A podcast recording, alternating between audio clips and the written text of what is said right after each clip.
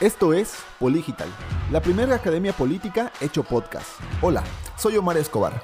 Las personas que me conocen saben que soy una persona que me gusta aprender cosas nuevas y compartirlas. Me considero proactivo y muy analítico. Y en este podcast quiero compartirles temas de marketing político, visión de ciudad y gestión pública. Estudié ciencia política y una maestría en gestión pública y marketing político. Doy clases en diversos temas, pero es tanto mi gusto por enseñar que no quise perderme la oportunidad de crear este podcast específicamente para ti.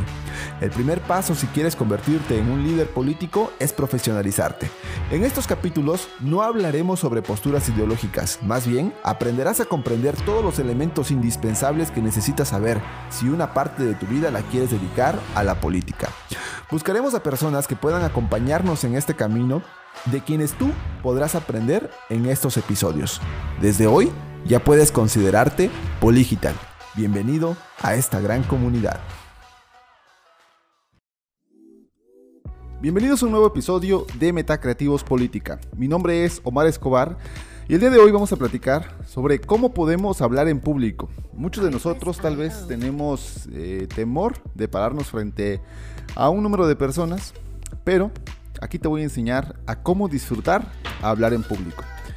Y es que cada uno de los escenarios en los que nos presentamos tiene diferentes aristas. No es lo mismo hablar frente a un público de 10 personas que hablar ante un público de 500 personas. O tampoco es lo mismo hablar frente a una cámara, hablar frente a la cámara de tu celular o hablar frente a un grupo de clases.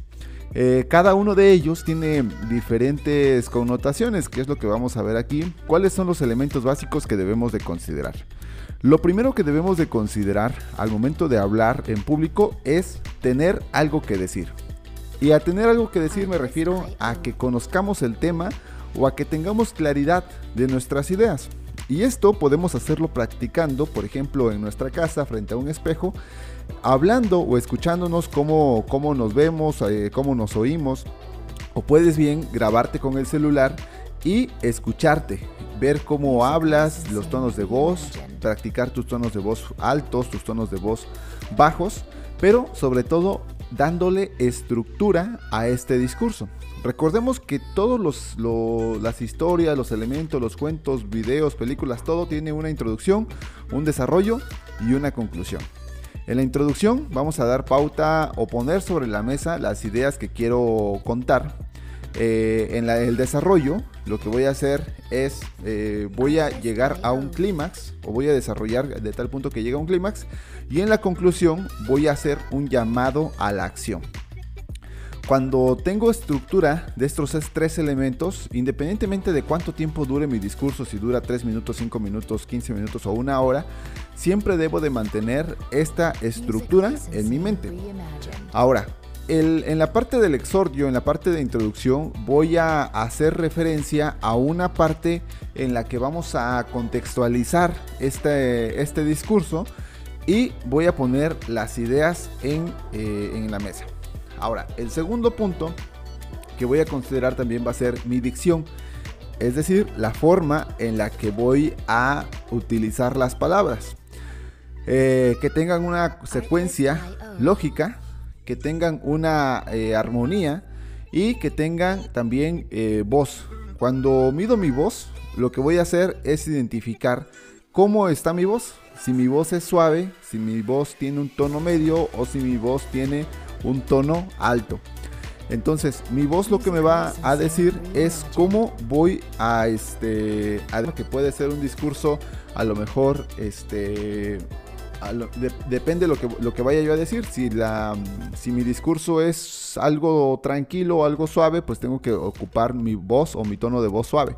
Si mi tono de voz eh, va a ser algo emocional, tengo que hacerla emocional. Al final también tenemos diferentes formas de comunicar. No todo lo que comunica es la voz, sino que también podemos comunicar a través de nuestro cuerpo o a través de nuestros gestos. Entonces es importante que empecemos a gesticular, a ver cómo podemos interpretar nuestra gesticulación para que también comunique emociones, tristezas, enojos, corajes, etc. Nuestras manos de igual forma muchas veces nos ponemos nerviosos porque no podemos expresar lo que sentimos a través de nuestras manos. Entonces es importante que consideremos uno, la voz, dos, nuestras manos, tres, la gesticulación, cuatro, la dicción, cinco, la estructura, seis, nuestra forma de, nuestra voz. Entonces, con estos elementos yo creo que te van a ayudar a que no solamente eh, puedas hablar en público, sino que puedas disfrutarlo. Cuando tú te emocionas o realmente te apasionas por hacer algo, eh, es muy fácil de que puedas comunicar estas ideas. Entonces, recuerden esta frase, obsesión mata pasión. Entonces necesitamos obsesionarnos con lo que estamos diciendo y estar seguros de lo que estamos diciendo. Porque esto nos va a ayudar a posicionarnos en un aspecto laboral, en un aspecto personal, en un aspecto político, de negocios o cualquier otra, otra, este, otra cosa va, nos va a ser de demasiada utilidad. Ahora, también hay que cuidar mucho nuestras muletillas. Por ejemplo, no es lo mismo a veces hablar frente a un público que hablar frente a un video. Entonces, de repente eh, tenemos que probarnos ante diferentes escenarios, ¿no? No es lo mismo hablar frente a eh, un radio, en un podcast, en un, ante la cámara de un video, ante la cámara de nuestro celular, ante un grupo de 10 personas a lo mejor que sean mujeres, a un grupo de personas que sean hombres y mujeres o a un grupo de 500 personas. Cada uno tiene su reto y su desafío. Lo importante es que aquí te estés probando constantemente y cada que tengas la oportunidad de tomar un micrófono y hablar, yo te eh, invitaría a que lo hicieras precisamente para poder empezar a perder el miedo. Esto es algo de prueba y error y espero haberte ayudado con este podcast. Mi nombre es Omar Escobar y nos vemos en un próximo episodio. Hasta luego.